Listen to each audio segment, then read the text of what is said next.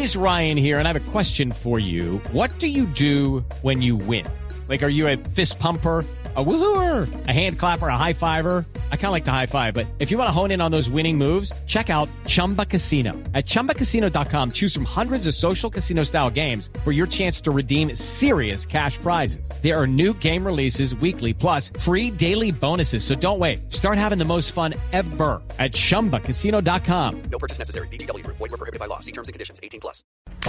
En Mañanas Blue, hablemos con la academia. Y por eso llamamos a la profesora Claudia Orduz. Ella es profesora de Derecho Penal de la Universidad Libre, que han hecho una investigación al respecto y reciente sobre eso que está pasando en Colombia, que usted nos explicaba, Oscar, desde Barranquilla y que más adelante nos van a contar nuestros compañeros de Cali y de Medellín, si eso también está pasando y cuál es la situación que se ve en Antioquia y en el Valle del Cauca.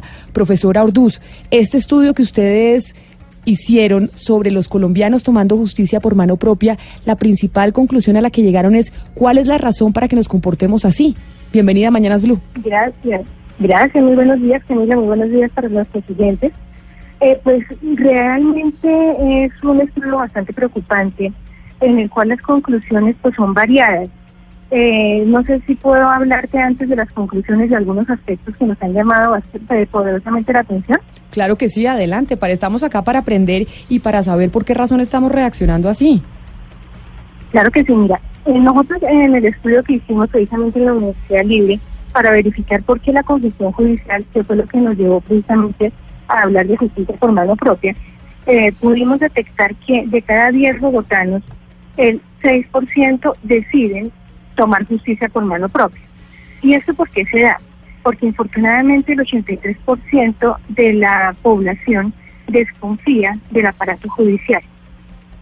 ¿Con qué nos encontramos? Escuchando las intervenciones previas, con que efectivamente eh, de pronto por la tramitología, de pronto por el por tantos aspectos que se deben valorar eh, jurídicamente, de cada 10 capturados, ejemplo, por un delito de hurto, tres quedan en libertad pues de una manera muy pronta. Y algo que nos preocupa aún más, hay muy pocos jueces para tantos procesos que tenemos. ¿Eso qué implica?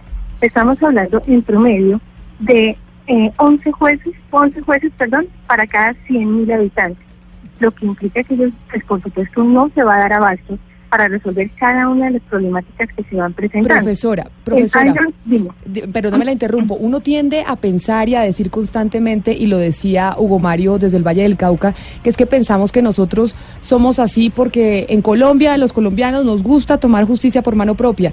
Mi compañero Gonzalo, que es de Venezuela, decía, yo también tomaría justicia por mano propia en casos en donde me afecten a un familiar. Entonces decíamos, es que tal vez somos tan parecidos que así somos nosotros. De pronto un noruego o un sueco, pues no tomaría justicia por por mano propia nunca. ¿Eso es así? ¿Es realmente porque está dentro de nuestro ADN o es básicamente porque la justicia no está funcionando? Pues influyen varios aspectos. Uno, esa falta de tolerancia. Infortunadamente todos actuamos simplemente por impulso. Acción, reacción.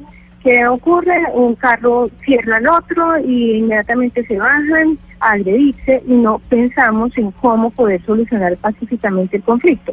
Al punto que todo se quiere llevar a instancias judiciales. Y eso que hace simplemente engrosar los eh, el potencial de procesos que se llevarían en cada juzgado, en cada juzgado, llevando a que eh, sea muy complicado darle respuesta a cada uno de ellos y por eso tomándose de una manera más rápida la justicia de manera directa, evitando la justicia ordinaria y acudiéndose a, a la justicia por mano propia. Entonces uno de esos sería falta de tolerancia. Efectivamente, no nos hemos educado en tolerancia, eso podría ser uno. El otro sí viene siendo la desconfianza en la justicia, tristemente pues toda aquella información que se ha dado nomás de las altas cortes, entre otros, pues desestimula ese convencimiento de que la justicia está actuando de una manera eh, pues correcta. De, de otro lado también influye pues la tramitología, ¿no? Que siempre pues conlleva que de pronto las personas digan, no, mejor tomo la medida de una vez y algo más rápido que irle a iniciar el proceso. Señor, a ver, profesora, pero la, pregunta es, ¿cómo uno puede ser tolerante, por ejemplo, ante el asesinato de un familiar o la violación de un ser querido? Una, una hermana, una madre, ¿cómo, pero, pero la pregunta es, ¿cómo uno puede ser tolerante? No es un tema de justicia, es cómo uno puede tolerar ese tipo de, acto, de actos. No, es que ahí no se trata de que lo toleremos, ahí se trata de que nos eduquemos, porque es que en últimas no se trata de pensar en que vamos a tolerar la muerte de un familiar o el acceso carnal violento de algún familiar, se trata de que este hecho no ocurra, de que no tengamos otro garavito, otro Uribe Noguera. ¿Y eso qué implica? Que tenemos que partir desde la educación, en la cual, por supuesto, los medios de comunicación toman un papel muy importante y nos evitan a través de tanto populismo punitivo que se nos sigan engrosando esos niveles de justicia por mano propia. Entonces sí, profesora. educación en esos casos. Eh, En ese sentido, profesor Orduz, eh, yo le quería eh, preguntar por la incidencia de la cultura machista, esta cultura de guapos y los discursos dominantes. Le doy un ejemplo. Por ejemplo, un funcionario público, alguien de la autoridad, que sale y dice en redes sociales que va a atender los delincuentes de a uno. Tráigame los que yo los atiendo de a uno. Ese tipo de comportamientos y ese tipo de discursos que cuando vienen de, de la autoridad, eso no ayuda a perpetuar toda, toda esta cultura machista y, y todo ese uso de la fuerza eh, por encima de, de la, de, la, de la ley. Sí, claro. Por eso te digo es que mucho influyen también nuestras redes sociales, porque si se va mostrando de un lado, pues que es lo más práctico, que está funcionando, y por el contrario, cuando vemos eh, la justicia ordinaria, nos muestra pues que no tiene los niveles de respuestas rápidos que espera la, toda persona, pues claro, eso va perturbando eh, la aplicación correcta de esa justicia por mano, de esa justicia ordinaria y tomar en consecuencia esa justicia por mano propia. Entonces ahí es, digamos que una influencia directa porque muchas de las personas se dejan llevar por lo que nos dicen los medios de comunicación y por las redes sociales, que es lo que está ahorita invadiéndonos a todos. Profesora Orduz, tenemos muchas preguntas aquí en la mesa, pero a propósito del tema, queremos que usted escuche otros testimonios de nuestros oyentes cuando les preguntamos, ¿entregaría usted al violador de su hijo o al secuestrador de sus papás a las autoridades o lo castigaría directamente? Ellos nos mandan sus mensajes a través de WhatsApp al 316-415-7181 y mire las respuestas que encontramos, porque esto nos sirve para imaginar un poco lo que están pensando los colombianos frente a este tema. Sí, Camila, desafortunadamente en este país la justicia es solo para los de Ruana. Realmente si eso me pasara a mí, a un familiar, a una persona cercana, yo sí mato. Yo sí lo mato. Lo mato porque entregárselo a la justicia es que lo pongan a vivir bien y que le den protección al 100%. Y ahora este es, este es un ejemplo que mucha gente piensa así, dice, si me violan a mi hijo yo lo mato porque la justicia no hace nada. Otro oyente que se comunicó con nosotros. Buenas tardes, Blue Radio. Eh, sobre el tema para opinar, mi nombre es Eliseo Angulo y yo lo que haría era lo siguiente. Pues yo le daría la oportunidad a la persona que cometió el delito. Y si ya la justicia no hace nada, pues lo buscaría y ya haría mi, mi propia justicia. Si ve Oscar, ahí sí también está esa nueva modalidad, que si la justicia no opera, entonces usted va y lo busca y, y hace usted justicia por mano propia. Así es, Camila, pero me gustaría eh, preguntarle a la doctora Orduz lo siguiente. Mire, el tema, el tema aquí me llamó la atención de las conclusiones del estudio, lo que tiene que ver con la desconfianza. Es decir, por algo existe el derecho. El derecho existi- existe, se crea precisamente para, para acabar con la barbarie, para ponerle orden, digamos, a estas expresiones eh, de irracionalidad total. Pero mire, en el tema de la desconfianza, eh, cuando, cuando no, usted no confía en la policía, cuando no confía en el juez, usted lo que hace es que usted procede de una manera, eh, yo, me- yo lo digo irracional, porque es que usted está pasando por encima de la ley que es la que debe aplicarse en este caso, porque si no estamos en la barbarie. Entonces, ¿por qué, cómo, se reafirma el concepto de la desconfianza en la autoridad en el estudio que ustedes hicieron, doctora Orduz? Sí, volvemos. eh, eh, la verdad es que es muy preocupante, muy preocupante porque está incrementándose esa justicia por mano propia, es lo que hemos vuelto a ver durante todo este año. En nuestro estudio de 2014-2017 habían eh, muerto, se habían agredido, perdón, 300 personas habían sido víctimas de linchamiento. En este año se nos ha multiplicado la situación bárbaramente. Todo el tiempo estamos escuchando situaciones de linchamiento y eso no es otra cosa que de desconfianza en la justicia. Lo que les comentaba en algún momento, ¿a qué nos enfrentamos? Pues, Se están recibiendo más o menos un promedio de 2.700.000 eh, procesos, no más en el año 2017, de los cuales se pudieron eh, dar en solución más o menos el 1%. ¿Eso qué implica? Que los restantes, ese 99%, siguen moras, sigue pendientes.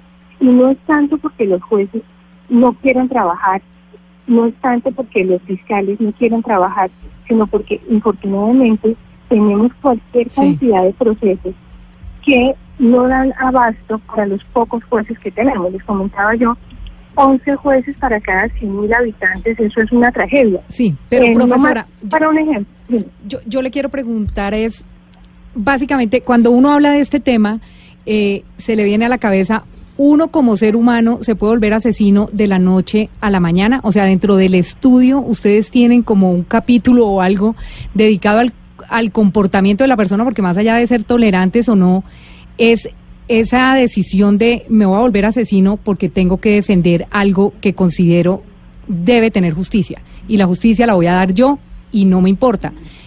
¿Eso lo contemplaron ustedes en el estudio? ¿Una persona se puede volver asesina de la noche a la mañana? Lo que sucede es que las personas por lo general no planean cómo van a actuar. Sucede que fácilmente una persona se nos puede convertir de víctima a victimario. ¿Y por qué se nos convierte de víctima a victimario? Porque en muchas de las ocasiones al ver agredidos sus derechos, entra a actuar en algo que nosotros conocemos jurídicamente y permitimos como legítima defensa. Y ahí la persona, infortunadamente, se nos convierte en un agresor incluso mayor en muchas de las ocasiones que quien nos generó el daño. Luego, sí, digamos que ahí se hace el estudio eh, para verificar qué es lo que nos está pasando y ese esa respuesta que nos lleva a lo mismo que hemos venido trabajando. Falta de tolerancia, desconfianza en la justicia, falta de educación en las bases y mucho populismo cognitivo, con esa influencia directa de redes sociales y medios de comunicación. Entonces Profesora. yo creo que ahí nos tocaría como trabajar a todos en ese aspecto. Dime. Profesora, acudiendo a su calidad de profesora y de especialista en derecho penal, yo le quisiera preguntar y que nos enseñara cuál es la diferencia entonces entre la legítima defensa y la venganza, sevicia y todo eso que está sucediendo y que estamos acostumbrados los colombianos y los latinoamericanos. En la venganza, usualmente la persona planea, programa, dice, me hizo, yo le voy a hacer. En la legítima defensa, la persona simplemente responde ante una agresión, entra a responder, no planea nada, está simplemente ante esa respuesta frente a lo que les ocasionaron en ese momento. Que se evidencia que se responde en el momento, que adicionalmente eh, va a tenerse una proporcionalidad en esa respuesta, pero cuando yo ya planeo que mañana le voy a hacer porque me hicieron, ya ahí estoy pasando a una condición de dolo, de intencionalidad, de venganza, en el cual por supuesto se nos sale de esos estándares de legítima defensa. Pues profesora, muy preocupante lo que usted nos acaba de contar sobre ese estudio que hicieron en la Universidad Libre y nosotros Sí, quedamos muy aún preocupante. y nosotros Sí. quedamos más preocupados con las respuestas de nuestros oyentes frente a la pregunta que les planteamos, que precisamente era para ponernos para ponerlos en ese debate, porque si usted le preguntan, ¿usted tomaría justicia por mano propia? Y uno dice no. Pero cuando le ponen en un en un caso específico donde ya De lo hace hijo. pensar, ya uno piensa distinto. Profesora Claudia Y Orduz, no se muchas- sabe cómo se va a reaccionar. Así es. Claro. Bueno. muchísimas gracias por haber estado con nosotros hoy en Mañanas Ya Tardes Blue. No, señora, con mucho gusto, muy amable y pues estaremos atentos y ojalá prefiramos acudir a la justicia ordinaria, eh, aun cuando pueda ser un poco más lenta, pero evitar ser victimarios, porque en últimas eso es lo que vamos a conseguir si acudimos a la justicia por mano propia.